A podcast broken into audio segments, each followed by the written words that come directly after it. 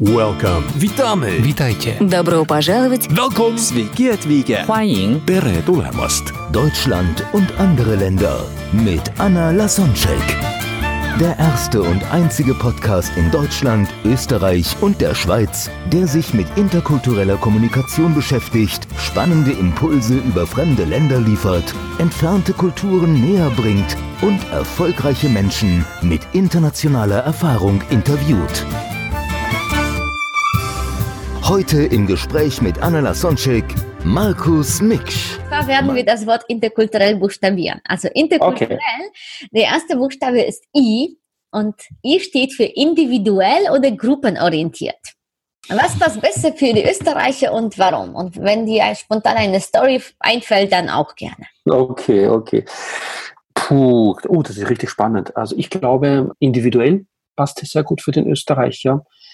Ja, weil der Österreicher einfach ein Typ ist und jeder, ich kann nur jeden Menschen, also Geschichte dazu, ich kann jeden Menschen einladen, fahr einmal nach Wien, geh in das Schwarze Kamel, das ist in der Innenstadt, tauche da ein, das ist ein sehr, sehr, sehr, tolles Kaffeehaus und lausche den Österreichern, äh, den Wienern, äh, wie sie sich unterhalten und dann wirst du genau wissen, was ich damit meine. Das sind einfach da, wir sind, das sind Typen da und das sind ganz spezielle Typen und, und das meine ich mit individuell, ja. Wunderbar. Nächster Buchstabe N steht für neutral oder emotional.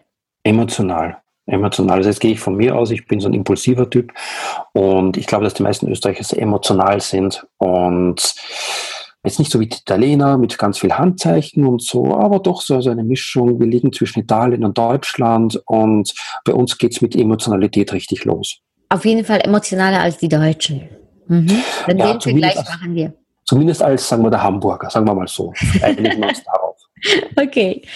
T steht für themenorientiert oder beziehungsorientiert. Das heißt eher Mhm. aufgabenorientiert oder eher an den Menschen orientiert. Ja, genau. Passt zu dem, was ich ja vorhin schon mal erzählt habe, beziehungsorientiert. Ja, also wir versuchen Beziehungen aufzubauen zu unserem Gegenüber, zu unseren Geschäftspartnern et- äh, etc. Das ist uns einfach wichtig. Mhm. Nächster Buchstabe E steht für ehrlich oder höflich. Hm, höflich. Der Österreicher ist da nicht unbedingt ehrlich. Also ich sage jetzt mal auch in Fremdenverkehrsorten, die finden die Kultur ihrer Touristen nicht immer gut, aber sie sind höflich, sie machen das sehr geschickt, machen das auf sehr nette Weise. Nur wenn man dann seine Landsleute kennt und dahinter blickt, oder wenn man dann hört, wenn sie im Dialekt miteinander reden, da merkt man, dass sie dann eher höflich sind als ehrlich. Mitunter, nicht immer, aber manchmal kommt das vor. Mhm. R steht für Regeln oder Rücksicht. Das heißt, wo gelten alle Regeln für alle gleich und wo machen die Menschen eher Ausnahmen und berücksichtigen die Umstände? Mm, Rücksicht. Also ich denke, dass der Österreicher dazu neigt, sich eher passend zu machen. Und er erreicht auch da auf diese Weise sein Ziel. Und ein Kollege hat mir mal eine Geschichte erzählt, und zwar als ich noch Führungskraft war, ein, Mitarbeiter, ein Österreicher, der hat gesagt, du, bei einer vorigen Firma, der Außendienst, Vertriebsaußendienst, ja, und hat gesagt, weißt du, ich habe bei der vorigen Firma eine Situation gehabt, ich wollte mir, das ist eine Metapher, ich wollte mir einen Hut kaufen und den wollte ich mit der Firma abrechnen. Und die Firma hat gesagt, den Hut können wir nicht abrechnen, das können wir in die Reisekosten nicht reinmachen. Und das hat er dreimal nachgefragt, dreimal ein Nein bekommen. Und dann war er irgendwann einmal essen und hat andere Sachen, hat einfach nicht mehr nachgefragt. Und dann irgendwann hat ihm sein Chef gefragt, du, wieso fragst du eigentlich nicht mehr nach dem Hut nach? Sagt, und hat er darauf gesagt, du, ich war jetzt mit Kunden drei, viermal essen, den Hut, der ist schon reingerechnet, der ist schon durch. Das heißt, der, der Wiener oder der Österreicher macht sich einfach passend. Er passt sich den Systemen an und versucht hier das Beste rauszukriegen, im Idealfall für, für alle Beteiligten. K steht für kurzfristig oder langfristig. Hm, wie plant er, der Österreicher? Oder wie ist er ausgelegt, kurzfristig, langfristig? Oh, das ist ganz schwer. Ich denke, dass er doch langfristiger ausgelegt ist. Also da, da unterscheiden wir uns wenig von, von unseren deutschen Nachbarn. Wir bauen auch unsere Häuser, wir ziehen in das Reihenhaus und planen und gründen eine Familie und legen Wert auf Sicherheit und so weiter. Da sind wir uns, glaube ich, sehr, sehr ähnlich und deswegen auch langfristig. Und da sind wir schon auch bei dem nächsten Buchstaben U, steht nämlich bei unsicher und sicher, das, was du angesprochen hast. Es geht um das Grundgefühl der Menschen. Was meinst du, Ja. wer, wer fühlt sich drinnen eher sicherer oder unsicherer von den beiden, wenn es den Unterschied gibt? Also der Österreicher ist ja tendenziell, also im Osten stärker als im Westen, ist er so als Grantler bekannt. Also hinter dem Begriff Grantler steckt jemand, so ein mürrischer, der immer etwas auszusetzen hat. Und das ist also eine auch typische Wiener Eigenart. Und also ich denke, dass der Österreicher eher so die Unsicherheiten sieht und, und dass alles schlecht ist. Also wenn die schon Sonne scheint, dann ist das schlecht, weil dann kriegen wir Hautkrebs und wenn es regnet, ist es auch schlecht, weil dann wären wir nass. Und das passt, denke ich, sehr gut äh, zum, zum Österreicher auch. Der nächste Buchstabe L steht für langsam oder schnell. Oh, aha. Ja, da gibt es ja natürlich auch das Image ja, der Österreicher und das ist nicht schnell. Und also Österreich steht ja für Langsamkeit und wir sind auch. Wir sind eher gemütlichere Leute. Also jetzt sage ich mal mit einen Augenzwinkern, wir sind natürlich nicht so langsam wie unsere Schweizer Kollegen. Das ist so diese quasi Hassliebe zwischen Österreich und Schweizer. Aber langsam als der Deutsche, wo alles also schnell, schnell geht. Also der Österreich hat eher den Hang zur Gemütlichkeit, kommt genauso an sein Ziel, ist genauso auch erfolgreich, aber mit etwas, mit einer Pause zwischendrin, weil Sprichwort, beim Hudeln sterben die Leute, also wenn man sich hetzt, dann stirbt man so in der Richtung. Mhm. Der nächste Buchstabe T steht für terminiert oder flexibel. Also wir nehmen Termine sehr ernst und wir halten die Termine auch ein, wir Österreicher. Und sind, wenn ich es verteilen müsste, ich, wir sind eher, eher dann flexibler vielleicht. Also vielleicht der Unterschied ist, dass der, der Deutsche da in weiten Teilen sehr akkurat ist und, und der Österreicher eher flexibel. Wobei beide gleichermaßen pünktlich sind. Also da gibt es, denke ich, keinen Unterschied. Mhm. Dann U steht für Unterschiede oder Gleichberechtigung.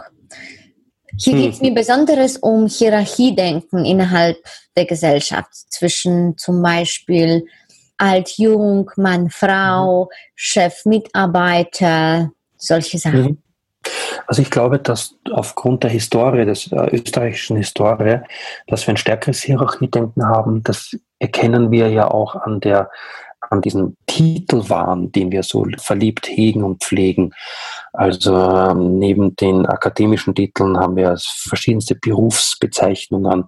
Da gibt es den Geheimrat und den Kommerzialrat und so weiter und so fort. Und das mögen wir Österreicher ja auch ganz arg. Und das äh, wehe dem, der einen Titel vergisst zu nennen. Also während es ja in Deutschland ja so ist, dass ein promovierter oder ein Doktor durchaus auf den Titel verzichtet, kann ich, äh, wenn ich bei einem Österreicher den Titel nicht anspreche, kann ich das Geschäft gleich vergessen. Das passiert sogar auch teilweise bei Magister oder Diplom oder Ingenieur. Ja, ja, ja, ja.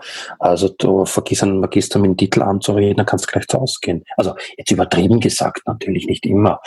Und ich glaube, dass wir dadurch schon eine gewisse, also unbewusst eine hierarchische Prägung haben, weil das, das, das schafft ja dadurch ja auch verschiedene Ebenen.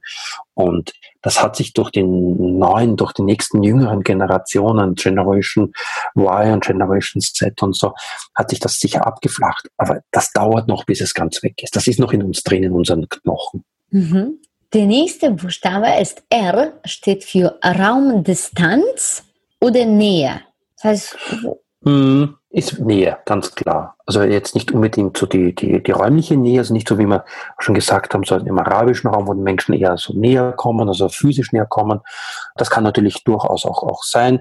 Es ist mehr gemeint so emotionale Nähe und so. Also hängt viel mit dieser Beziehungsebene zusammen. Also wir suchen die Nähe zu anderen Menschen. Und das ist so ganz typisch für den Österreich, für den, für den Wiener. Wir sind auch schnell per Du mit jemandem in gewissen Ecken in Österreich, wie zum Beispiel in Tirol oder auf Vorarlberg gehört das Du wie in Schweden dazu. Also auf jeden Fall eher die Nähe. Mhm. Der nächste Buchstabe E steht für Ernst oder Humor? Humor. Ja, also ich denke, dass der Österreicher sehr humorvoll ist. Natürlich nicht, nicht, nicht alle, aber so insgesamt. Ich glaube nicht, dass wir uns selbst so unglaublich so bierernst nehmen sondern wir sehen uns so die Welt mit den Augen zwinkern. Natürlich gehe ich so ganz stark von mir aus. Also ich sehe mich selbst als sehr humorvollen Menschen. Und das schwingt logischerweise jetzt in meinen Antworten ja auch generell so mit, meine Sichtweise. Ich denke, dass der Österreicher insgesamt sehr humorvoll ist. Er lacht gerne, auch der Österreicher, und, und macht gerne über sich und dann auch über andere auch so seine Witzchen. Mhm. Der nächste Buchstabe, L. L steht für Leistung oder Status. Hoho, Leistung oder Status. Das heißt, wo zählt mehr, was ich kann und wo zählt mehr, wenn ich kenne? Ganz, ganz schwierig, echt schwer. Ich denke, dass es der Status ist. Das heißt, also es zählt schon mehr, wenn ich kenne und woher Wenn ich, ich kenne, ja. ja. Also es ist halt in Österreich so stark dieses, diese Vitamin B-Mentalität, also die Beziehung. Also wenn ich jemanden kenne, dann komme ich über drei Ecken weiter. Heute sagt man das ist Networking, sagt man heute dazu. Und das ist schon sehr, sehr ausgeprägt in Österreich.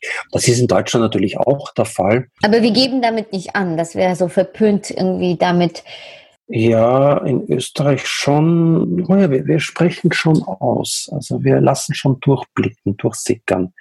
Ich glaube schon, dass das mit Beziehung, ja, das wie, wie wir da kennen und so, dass es schon stärker ausgeprägt ist. Ja, ich, neige ich eher in diese Richtung. Und das letzte L steht für Lust oder Pflicht. Wo leben die Menschen eher danach, worauf die Lust haben und wo sind die mehr verantwortungsvoll, pflichtbewusst? Mhm. Also es gibt einen Spruch meines Vaters, ist, äh, ohne Hopsasa gibt es kein Tralala. Das bedeutet, also ich muss erst mal was schaffen, um dann feiern zu können.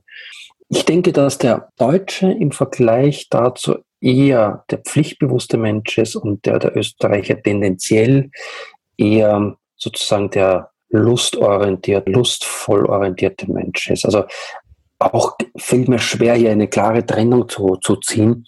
Aber müsste ich mich wenn ich mich entscheide, dann eher der Österreicher, der nach dem Lustprinzip arbeitet, als nach der Pflichtorientierung, wie es eher beim Deutschen der Fall ist. Ach schön. Ja, vielen lieben Dank, Markus. Apropos Lust und Spaß, mir hat es auf jeden Fall super viel Spaß gemacht, jetzt deine ja, Geschichte zu hören. Und jetzt so noch ganz zum Schluss. Ich bin mir ziemlich sicher, dass es viele Menschen dieser Beruf auch interessiert. Wie, wie sieht so ein Leben eines Ghostwriters aus und was machst mhm. du so? Äh, vielleicht magst du kurz darüber sprechen und wie kannst du dann teilweise vielleicht einigen zuhören, die seit langem mit sich die Idee tragen, ein Buch zu schreiben, dann helfen? Also wie sieht die Arbeit eines Ghostwriters aus? Zum einen ist sie eine tendenziell einsame Arbeit, weil ich meistens in meinem Büro sitze, vor meinem Laptop und, und, und schreibe. Ich muss sehr kreativ sein und das eben auf Abruf, also auf Fingerschnippen kreativ arbeiten, weil ich eben gegen Abgabetermine äh, arbeite. Das heißt also, ich, ich vermittle für meine Auftraggeber auch den Buchverlag, also ich arbeite da mit großen Verlagen zusammen, um, um, um Sachbücher zu veröffentlichen. Ich führe die Positionierung von Büchern durch, die Beurteilung der Werke und so weiter und so fort. Und dann arbeite ich, äh, wenn wir einen Verlag gefunden haben, arbeite ich gegen Abgabetermin. Das heißt, ich habe dann sechs Monate Zeit, um ein Buch mit 220, 240 Seiten zu schreiben. Das bedeutet, ich muss dann sehr diszipliniert arbeiten und muss auch mal schreiben, wenn mir nichts einfällt. Und soll, soll ich halt das mal so die eine Seite. Und die andere Seite ist eben, dass der Job des Ghostwriters halt wahnsinnig spannend ist, weil ich mit unterschiedlichsten Menschen zusammenkomme, viele tolle Geschichten höre, viel, viel lerne. Also gerade wenn es um Politik, um Wirtschaft, um Management geht, lerne ich ja jedes Mal dazu und höre spannende Stories und, und, und so weiter. Und weil ich interviewe meine, Inter meine, meine Auftraggeber und aus diesen Interviews heraus ziehe ich mir dann die Inhalte für, für das Buch und, und so weiter. Also äh, und vor allem ist es ein Job, der enorm abwechslungsreich ist. Das heißt, kein Buchprojekt ist so wie das andere. Also wenn jemand die Abwechslung sucht, dann ist er mit als Ghostwriter bestens bedient, sozusagen. Mhm. Okay, und jemand, der gerade so seit Jahren die Idee mhm. hat, damit sich rumträgt, ein Buch zu veröffentlichen. Was kannst du der Person empfehlen? Was kannst du von dir dann der Person geben mit auf den Weg? Mhm. Also, wenn jemand ein, ein Buch veröffentlichen möchte, ist es einmal zuerst einmal, also gerade Thema Sachbuch jetzt, ja, ist es mal äh, wichtig zu wissen, warum möchte ich das Buch veröffentlichen? Also was will ich damit erreichen? Also in den meisten Fällen, also wenn ein, ein, ein Trainer, ein, ein, ein Unternehmer, ein, ein Coach ein Buch veröffentlichen möchte, dann versucht er normalerweise seine Zielgruppe auf sich aufmerksam zu machen, einen, seinen Expertenstatus, den er hat, nach außen hin zu tragen, dass er als solcher eben auch wahrgenommen wird. Und er versucht natürlich auch Neukunden zu gewinnen mit, mit diesem Buch oder seine Honorarsätze zu erhöhen. Das heißt, dieses Buch muss eben darauf einzahlen. Also die erste die Frage ist mal, naja, zahlt meine Buchidee auf mein Ziel, das ich damit erreichen möchte, auch wirklich ein. Also hier geht es um die Positionierung, die ist enorm wichtig. Das andere, der zweite Punkt ist, wenn ich immer als Experte wahrgenommen werden möchte, dann ist aus meiner Erfahrung, also aus meiner, meiner Meinung nach, ist es essentiell, dass ich äh, mit großen Buchverlagen zusammenarbeiten muss. Also das heißt Verlage wie Wiley, wie Springer und Campus und so weiter und so fort. Weil nur dann habe ich auch so diese äh, entsprechende Wahrnehmung im Markt, die ich, die ich eben dafür brauche. Da ist es jetzt natürlich nicht so einfach, einen Verlag, so einen solchen Verlag für sich zu begeistern. Das heißt, hier ist eben die Zusammenarbeit mit einem Literaturagent, nebenbei gesagt, auch diese Dienstleistung übernehme ich dann auch, ist hilfreicher, als es auf eigene Faust zu, zu, zu versuchen. Ganz einfach deswegen, weil diese großen Verlage richtig zugeschüttet werden mit Buchprojekten. Also pro Verlag sind es in etwa 4.000 bis 5.000 Buchprojekte, die die im Jahr bekommen die arbeiten auch an dieser Stelle schon gerne mit Profis zusammen, die für sie diese Vorselektion äh, vornehmen und das machen beispielsweise im Literaturagenten. Das heißt also einen großen Verlag finden. Und dann muss ich mir natürlich überlegen, äh, wenn ich ein Buch schreibe, kann ich überhaupt so professionell schreiben? Beziehungsweise die andere Frage ist, die Zeit, die ich dafür investieren muss, was zahle ich sozusagen ein? Also wenn ich in dieser Zeit, wo ich jetzt das Buch schreibe, in meinem Hauptjob weit mehr Geld verdienen kann, dann sollte ich mir überlegen, ob ich nicht mit einem, mit einem Dienstleister zusammenarbeite. Das ist übrigens einer der Hauptgründe, warum Menschen auf mich zukommen, damit ich eine Buchidee für sie umsetze. Weil sie da, wenn sie selbst schreiben würden, mehr, mehr Geld verlieren, als sie mir dann Honorar zahlen. Das ist auch eine Überlegung, wo ich mir sehr im Klaren sein muss, schaffe ich denn das überhaupt, ein Buch zu schreiben? Kann ich das denn überhaupt professionell schreiben? Das wären so diese wesentlichen Tipps, die ich da, die, die ich habe. Ich habe auch ein, an die Hörer sozusagen ein, ein Geschenk, das ich äh, gerne auch geben möchte. Das heißt, das ist ein E-Book. Das heißt eben von der Idee zum Verlagsvertrag. Also das bedeutet also hier geht es darum, wie schaffe ich es aus meiner Buchidee ein Buchprojekt zu machen und wie schaffe ich es im Idealfall einen, einen Verlag auch dafür zu gewinnen. Das habe ich auf ca. 50, 60 Seiten zusammengeschrieben. Das kann ich den, den Hörern gerne gerne geben. Also das ist sozusagen mein Geschenk des Tages äh, gewissermaßen.